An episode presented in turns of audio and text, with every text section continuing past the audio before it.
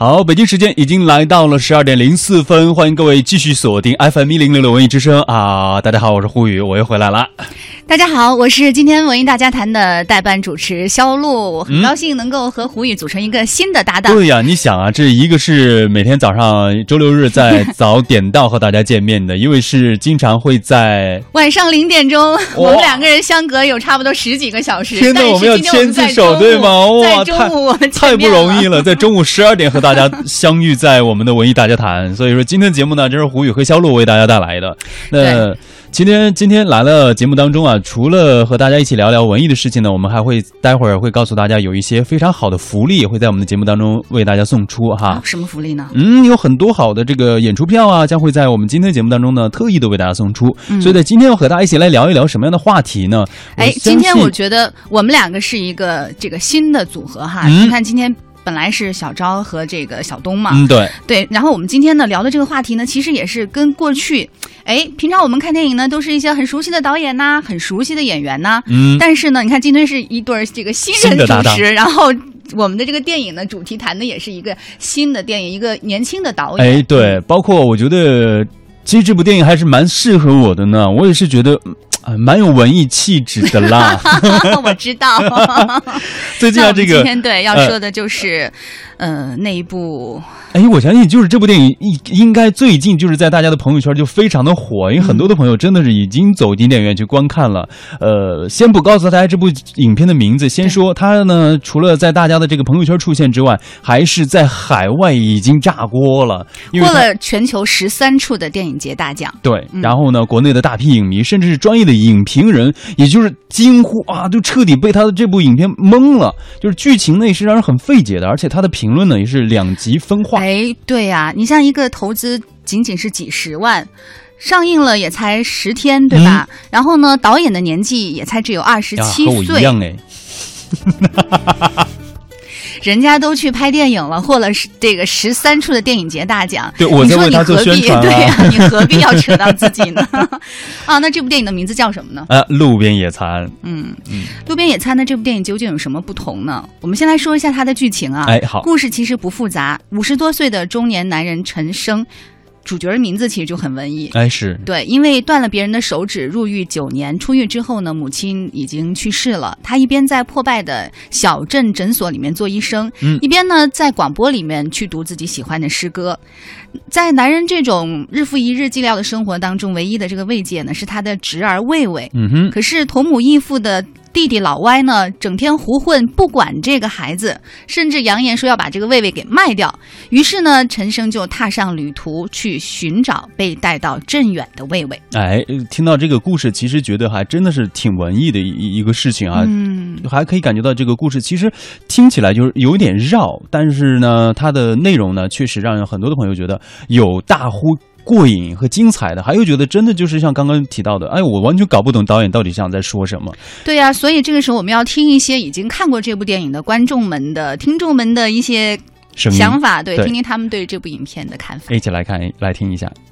就很多人都说，这样的文艺片应该是一个人在最早场去安静的看。但是其实我是和朋友们一起去看的。看完电影之后，我记得当时的第一反应，我就是环顾了一下四周，看看每一个人脸上的懵懵的表情，或者是试图寻找他们看完这部电影以后的感受，或者是答案。因为我第一时间确实没有特别明白其中的一些故事的脉络、线索等等等。但是后来呢，也是在跟朋友的讨论，包括看影片。的过程当中，哦，慢慢的去了解这个电影，也是嗯，在进行了一个所谓解构跟重新去想象这个故事的过程。于是我就觉得，可能这个是文艺片带给我们的某一种特别有意思的观感，就是一种观演的互动。其实按说。导演在拍这部影片的时候，无论是先写故事还是主题先行，他其实心里边对这个故事是一个完整的构建。但是由于他把所有的这些密码都拆散在电影当中，就给我们造成了一种嗯观看时候的混乱感。但是这种混乱感就会让我们特别有求知欲，特别想知道到底。电影告诉我们了一个什么样的故事？而在这个不断讨论的过程当中，其实我们完成了一种对于故事，或者是对于所谓这个人生命题的再一次的深入的思考。可能在这个过程中，我们就会比较有收获，而这种收获相对于一些可以拿着爆米花去看的商业片，或者是一些那种嗯，就是姐妹淘式的电影来说，会更丰富。嗯，这可能是作为文艺片本身的一种特殊的价值所在。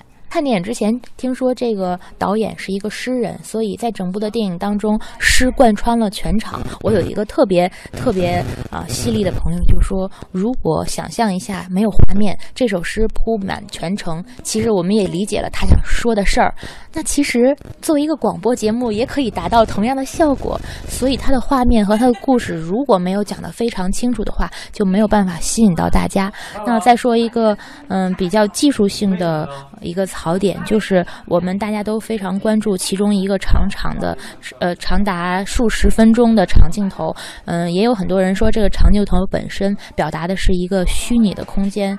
如果，嗯，我想，如果一个创作者想表达他的诚意的话，就应该，嗯，在这个长镜头长镜头之外的其他的真实空间里边，把这个故事再讲清楚一点。这样的话，反而会在整体的故事，嗯，叙述当中能够凸显这个。影片的诚意也可以带给我们更多的信息。我其实看的过程里挺晕的，就特别是那个超长的长镜头，因为明显看得出来他换了机器嘛，然后那个画质也跟他之前的镜头不太一样。但其实我看完这个戏，呃，因为我看之前听到了很多他的宣传，然后都是比较正面的，有得奖啊，然后包括有一些赞誉是对这个导演，包括他的一些技术方面看了一些提前的一些花絮的透露吧。但可能就是因为这些原因，期待值有点高，然后看完还有一点失望。因为毕竟我是比那个导演 年纪要大一些的观众，呃，觉得呃导演很年轻，技术上有一些自己的特长，但是好像他想要表达的东西是不是太单薄了？就是有一点刻意。当然，可能这是属于年轻人。的一种真诚，觉得自己的世界和情感很丰满，忍不住要用一切他可以想到的技术手段去尝试，但是这些技术手段其实没有用的很成熟和到位。他甚至我觉得我看电影有一个很挑的地方，就是但凡电影的主要情节。是依赖主角儿自己的嘴说出来和去交代的话，那这个电影可能在我的评分系统里就没有办法得高分，那甚至可能在及格线上挣扎一下。我觉得，嗯，这个导演的片子就是《路边野餐》嘛，他处女作，我觉得处女作是一定程度上可以理解，因为他是一个成长中的人，而且是一个年轻人，也许他是做给一些未来的投资人看的，那么向他们全面的展示我的导演的技能，但是。呃，如果这样的话，我觉得可以叫做习作，不一定作为作品来上到院线。所以像我们这种看了很多商业片的观众，所以可能会觉得啊，情节有点空洞，是不是有点太意识流，似乎言之无物，然后玩了很多形式上的花，所以可能是不太符合我个人的口味偏好。没错，这两个声音也是非常的熟悉啊，就来自我们的同事小张还有王菲啊，他们也是在第一时间赶到影院观看了这部电影。说明《路边野餐》它在观众当中的这个口碑其实还是口口相传。你想，大家就组团就去，咱们自己的节目的这个主持人、编辑也都说我们一定要去看。对，包括前两天在和小昭昭姐在说这部影片的时候，她也说了，她说可能就像刚刚她自己说到的一样，她说可能自己与导演之间年龄差距有一定的差距，她是总觉得就是她拍出的只是导演。自认为的一些东西，就是有一点自恋的感觉。你看《路边野餐》，看过的人有话要说，没看过的人，其实你看，在听了这么多讨论之后，其实你也一定会有自己的想法，对不对？对，你会选择去看还是不会去看呢？今天的节目里，我们就来跟大家来聊一聊这部《路边野餐》。你平时喜欢看文艺电影吗？看文艺电影和商业电影有什么不同呢？还有啊，哪些文艺电影会让你印象深刻？都可以和我们分享。进入微信，点击右上角添加朋友，搜索“文艺大家谈”的微信公众号。添加关注，并且发来文字留言。还有机会获得演出赠票和电影票哦。嗯，那么今天在节目当中即将为大家赠出的演出票是什么呢？就是暑假去哪玩？中华世纪坛北京节拍系列活动会带给大家不一样的互动体验。在这个系列活动之一呢，有一个叫做内蒙古民族特色儿童音乐节——一草原之声，也已经是在七月二十二号开演了。这部这个草原之声呢，将会持续演出到二十四号，也就是明天。我们节目呢将会继续的为大家来送出演出票。本剧儿童。编剧呢会把视线投向留守儿童和孤儿，展现草原博大的胸怀。故事呢也是以这个 Mary 承载着妈妈的梦想，从奥地利来到了草原，从最初的不理解到给予草原留守儿童一些母爱啊、理解和包容，草原呢则是给予 Mary 接纳呀、宽容以及更加博爱的爱。在这个节目当中呢，我们也会为大家继续的送出，呃，来自儿童音乐节草原之声提供的价值一百八十元的门票。七月二十四号，草原之声也期待着与大家相会。好的，那在这个过程当中呢，还是希望朋友们可以来加入我们的这个微信哈，继续的跟我们来进行互动。那接下来呢，我们也会用一些预告片来向各位来展示一下路边野餐。是你们前面铺垫了那么多，包括两个这个观众也是看完之后有自己不同的想法。到底路边野餐告诉大家是一个什么样的故事，什么样的情节？我们继续的通过一个预告片来了解一下。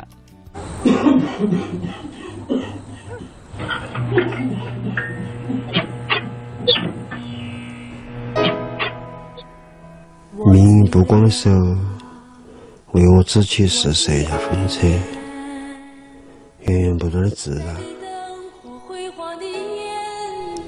宇宙来自于平衡，附近的星球来自于回声，沼泽来自于地面的石面，褶皱来自于海，冰来自于酒。通往岁月流转的印记等。通往我携手的石缝，一定有人离开了会回来，藤枯竹篮装满爱，一定有某种破碎像泥土，某个谷底像手一样摊开。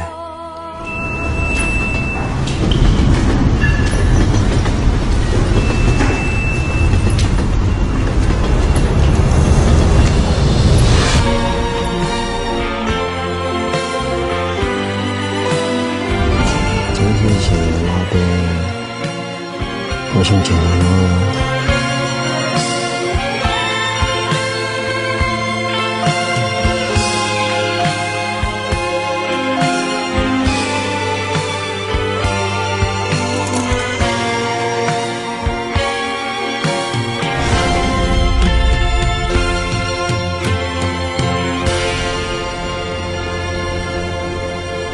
没错，大家刚刚听到的就是来自路边野餐的一个预告短片，而且在这个预告短片当中当中呢，大家听到了一些独白，这个独白呢是贵州方言，可能有些朋友没听懂。对他其实。我们说他这部电影，刚才在介绍剧情的时候也提到了，这个主人公呢，他是会自己在广播里念诗嘛。那刚才呢，其实就是一段诗，在整部影片当中呢，出现了九首诗，哎，全部是出自于导演毕赣之手。嗯，毕赣呢，其实他很早的时候呢，就显露出了自己的一种镜头美学，在这种移动的镜头当中呢，人物可以换成各种各样的交通工具，从大卡车到轿车，从摩托车到船，也是将黔东南的山水啊、喀斯特地貌啊、苗族。在这个群山里面生活数百年的这种生活痕迹，也是呈现在了这个镜头当中。其实你看刚才哈，我们在听那个预告片的时候，嗯，其实你是，我觉得如果是短短的一分多钟的话，你是还挺容易被抓住的。哎，我觉得他那个诗念起来吧，我不知道大家能不能听懂哈。我们是能看到词儿，呃，沼泽来自于地面的失眠，褶皱来自于海，附近的星球来自于回声，呃，一定有人离开了还会回来。就这些语言，它其实会击中你内心的一些敏感的、柔软的。地方，对对对，而且我刚才呢，就呃之前也看了一下它的预告片，就整个的画面的感觉也是，我也看出来了。我说，哎，这个镜头运用的还是还是不错哟，还是不错哈。对，所以也有很多人说，你看他他在镜头上的运用，的确技巧还是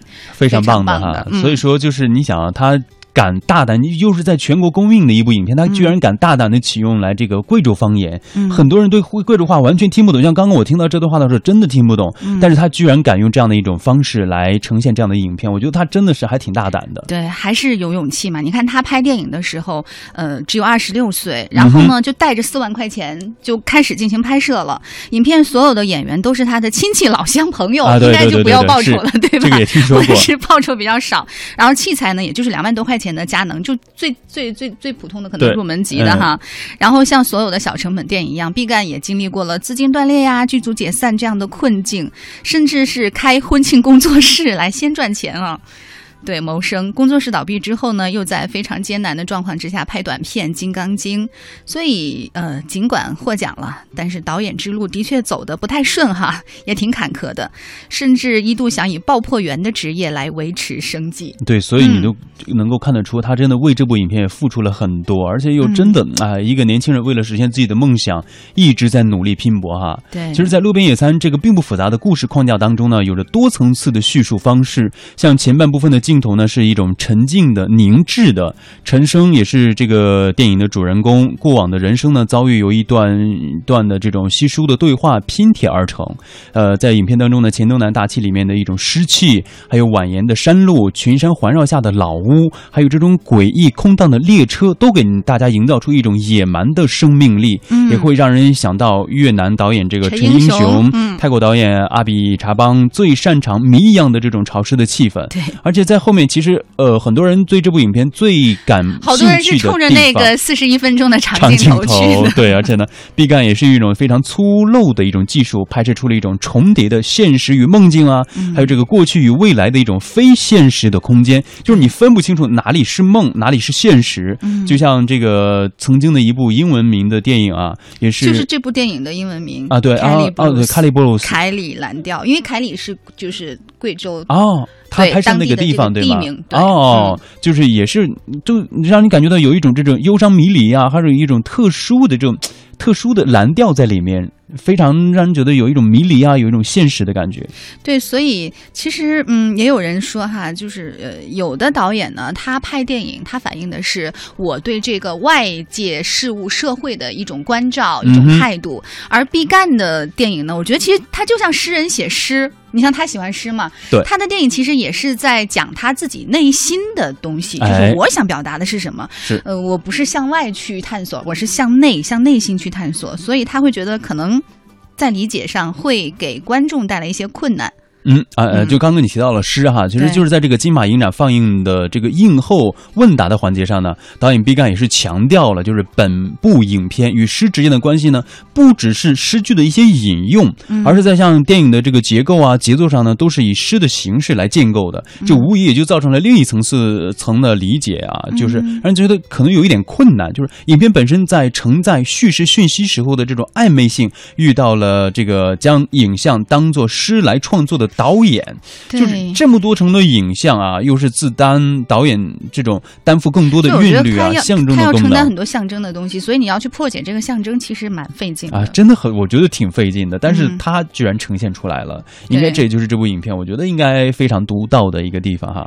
对，我觉得你像嗯包括说调度上哈，嗯，也有很多人说，的确他在技巧上呃是是，应该是学到了很多老师在课堂上教给他的东西，他应该也看了很多经典的这样的大量的影片，所以不管怎么说，在调度上、设计上，还是还是。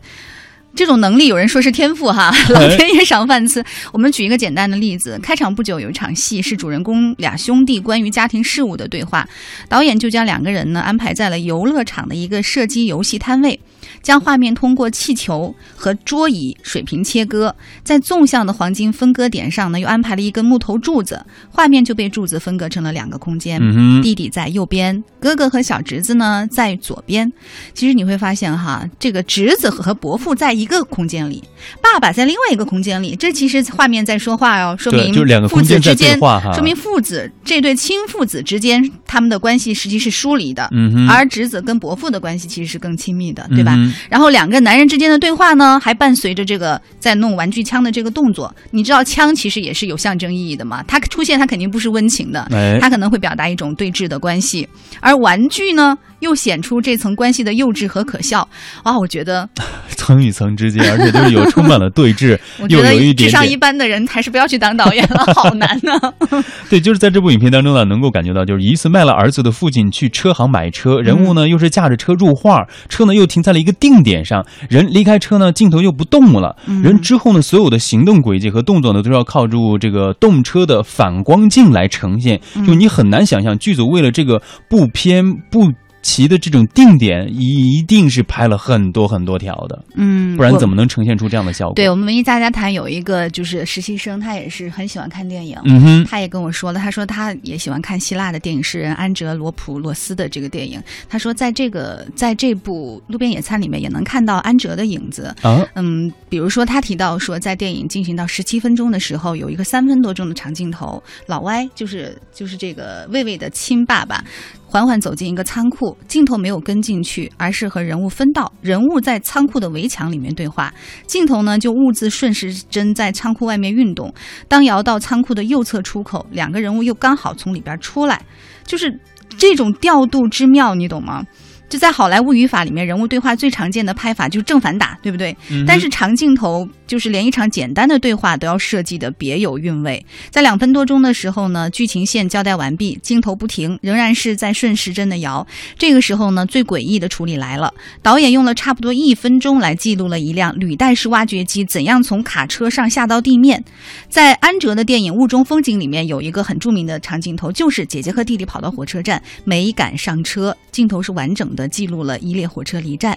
毕赣的这个一分钟和剧情无关的挖掘机的记录，你看没有？其实跟安哲的这个电影有异曲同工的妙处哈，嗯，就是电影语言的寂静时刻。你要通过这一分多钟安静的东西。你去理解什么，或者说导演要传达给你什么呢？真的是只可意会不可言言传哈。嗯，是，包括这部影片在上映的时候呢，上映之初啊，导演就要求我只上映十天就可以了。嗯但是呢，有不少影院也表示他们会申请延期的。嗯在全国七千多家的影院当中呢，有一百多家这个影院呢，将《路边野餐》放映期延长到了八月十四号，就是放满一个月。嗯可见这部文艺影片的确有一定的市场需求的。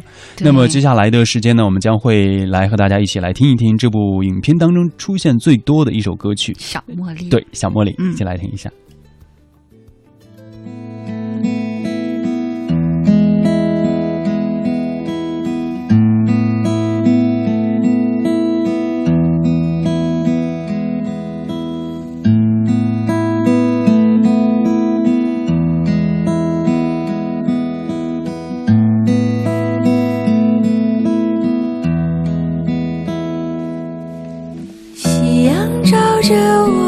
小茉莉，小茉莉，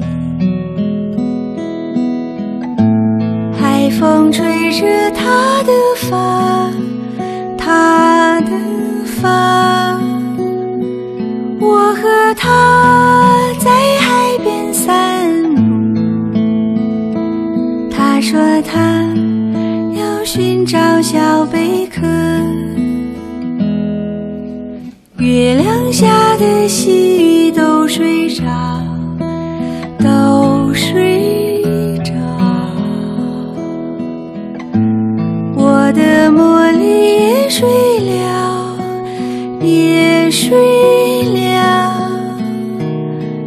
一趟。